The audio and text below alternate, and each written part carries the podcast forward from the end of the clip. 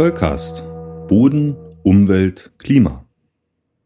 Zollcast Folge 39 Humusakkumulation. Die organische Bodensubstanz wird uns in diesem Podcast immer beschäftigen, denn sie ist ein sehr wichtiger Bestandteil von Böden. Im Garten, in Wäldern oder auf Wiesen verleiht der Humusanteil dem Boden einen mehr oder weniger kräftigen dunklen Farbton. Er ist Ernährungsgrundlage für die Bodenorganismen und steuert wesentliche chemische Prozesse im Böden. Wenn ihr euch über die Entstehung von Humus informieren wollt, hört gerne die Folge 16 des Sollcast, in der ich ausführlich darüber gesprochen habe. Heute befassen wir uns aber mit einem der grundlegendsten bodenbildenden Prozesse, der Humusakkumulation. Dazu müssen wir unsere Perspektive verändern und uns Böden in ihrem zeitlichen Entwicklungsverlauf vorstellen. Und wir beginnen in diesem gedachten Zeitstrahl nicht irgendwo mittendrin, sondern direkt am Anfang der Bodenentwicklung. Die Bodenentwicklung setzt zu ihrem Beginn in den meisten Fällen die Präsenz mineralischen Materials voraus. Dabei kann es sich um Lockersedimente oder Festgestein handeln in beliebiger Zusammensetzung da wir von Böden immer als Mixtur aus mineralischen und organischen Stoffen gesprochen haben, muss also auf diesem mineralischen Ausgangsmaterial die Humusakkumulation einer der ersten Schritte der jungen Bodenentwicklung sein. Und so ist es auch. Die Humusakkumulation überführt rohes mineralisches Material in einen Boden. Wie könnte es auch anders sein? Ursache für die Humusakkumulation in einem so jungen Stadium der Bodenentwicklung sind Pflanzen. Sogenannte Pionierpflanzen können sich auf Lockersediment oder vergrustem, also verwittertem Festgestein ansiedeln und bringen durch absterbende Pflanzenteile organisches Material in den Jungboden ein wir bezeichnen Rohböden in der deutschen Bodensystematik als Syrosem oder Lockersyrosem, je nachdem, ob sie sich auf Fest- oder Lockermaterial gebildet haben. Akkumuliert auf diesen Böden nun Humus, so bilden sich Böden, die wir als AC oder AHC-Böden bezeichnen, die also über einen humosen Oberboden oder A-Horizont verfügen und von einem C-Horizont unterlegt sind, der durch das Ausgangsmaterial der Bodenbildung charakterisiert ist.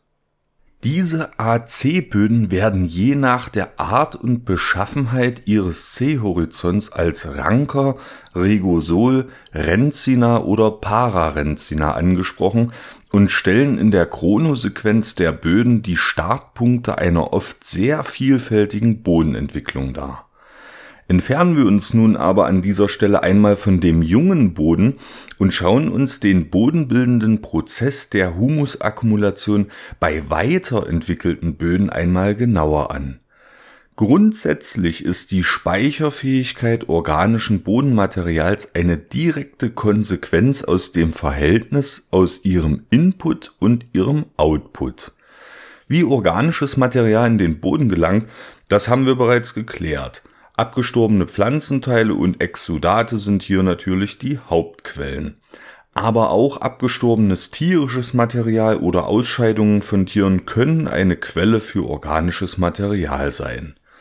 Die organische Bodensubstanz wird zu Humus umgebaut, aber von Bodenorganismen auch gleichzeitig mineralisiert, also veratmet. Es entstehen bei diesen Ab- und Umbauprozessen wasserlösliche organische Stoffe, die mit dem Infiltrationswasser ausgewaschen werden oder gasförmige Abbauprodukte, vor allem Kohlenstoffdioxid, die entgasen. Auf diesen Wegen geht dem Boden also organisches Material verloren. Humus kann sich in Böden also nur anhäufen, wenn der Input größer ist als der Output. Ist das über lange Zeiträume in der Bodenentwicklung der Fall, so entstehen sogenannte Humusakkumulationsböden, von denen ich euch nun etwas mehr erzählen möchte. In der polaren und subpolaren Klimazone unserer Erde ist die Abbauleistung der Bodenorganismen beispielsweise durch die niedrigen Temperaturen gehemmt. Sogenannte Kryosole, also Frostböden, tauen zudem in den Sommermonaten oberflächlich auf und arbeiten durch Quetschungsprozesse beim Auftauen organisches Material in oberflächenferne Bodenregionen ein. Über die Kryosole werden wir im Zollcast auch aufgrund ihrer Bedeutung für den Klimawandel einmal ausführlich reden. In der Klimazone der trockenen Mittelbreiten finden wir auf unserem Planeten ebenfalls typischerweise Humusakkumulationsböden. Die deutsche Bodensystematik beschreibt von ihnen explizit die Schwarzerden, die auch in Deutschland in relativ trockenen Regionen auftreten auch hier können wir eine Vermutung aufstellen, warum der Abbau organischer Bodensubstanz gehemmt ist. Die Mikroorganismen werden durch die Trockenheit und die wechselhaften Temperaturen daran gehindert, organischen Kohlenstoff zu mineralisieren. Schwarzerden zählen weltweit zu den fruchtbarsten Böden und sind begehrte und gleichzeitig stark gefährdete Pflanzenstandorte. Es gibt aber weitere Umstände, die eine Humusakkumulation begünstigen können. So kann ein Wasserstau in Moorgebieten zur Bildung äußerst kohlenstoffreicher Torfböden führen. In Folge 38 habe ich ja bereits erklärt, dass unter Sauerstoffmangel Mikroorganismen auf energetisch ineffizientere Möglichkeiten zurückgreifen müssen, die organische Substanz abzubauen, zum Beispiel die Denitrifikation, die Reduktion von Eisen und Mangan oder die Sulfatreduktion. Hier ist also die energetische Ineffizienz der Schlüssel zur Humusakkumulation. Gleichzeitig werden Enzyme, die beispielsweise den Holzstoff Lignin spalten und von Bakterien zu diesem Zweck produziert werden, im Stauwasser verdünnt, sodass sie ihre Wirksamkeit nicht voll entfalten können. Torfböden in Mooren zählen zu den wichtigsten terrestrischen Kohlenstoffsenken und sind aus diesem Grund äußerst schützenswert, wie ich schon in Folge 11 des Soulcast erklärt habe. In Folge 13 des Soulcast hat euch Maya etwas über den Prozess der Pozzolierung erklärt und euch den Bodentyp Pozzol vorgestellt. Ich finde die Idee sehr interessant, dass auch Potsole Humusakkumulationsböden sind. Durch eine starke Versauerung im Oberboden werden sowohl anorganische Stoffe wie Oxidminerale gelöst, als auch die dort befindliche organische Bodensubstanz. Letztere fällt im Unterboden eines Potzols auch wieder aus und wird damit für Mikroorganismen unzugänglich. Letztlich kann man vor diesem Hintergrund also auch Pottsohle in gewissem Maße als Kohlenstoffsenken bezeichnen.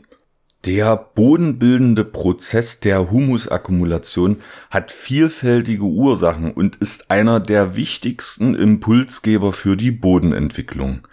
In fortgeschrittenem Stadium der Bodenentwicklung prägt er die Erscheinungsbilder und Eigenschaften zahlreicher Bodentypen und ist ein Zünglein an der Waage des Kohlenstoffbudgets der Böden auf unserem Planeten wir müssen besser verstehen, durch welche physikalischen und chemischen Mechanismen organische Bodensubstanz stabilisiert werden kann, um den Prozess der Humusakkumulation nicht umzukehren und unsere Böden zu Treibhausgasquellen zu machen.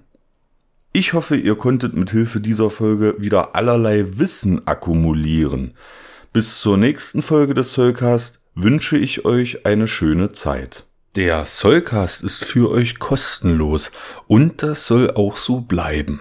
Ihr könnt uns dabei helfen. Zum Beispiel durch eine kleine Überweisung auf das Geschäftskonto oder via PayPal. Wie das genau funktioniert, seht ihr auf soulcast.de unter dem Punkt Unterstützen. Das Geld wird für die digitale Infrastruktur verwendet und darüber hinaus in Technik investiert. Vielen Dank für eure Unterstützung.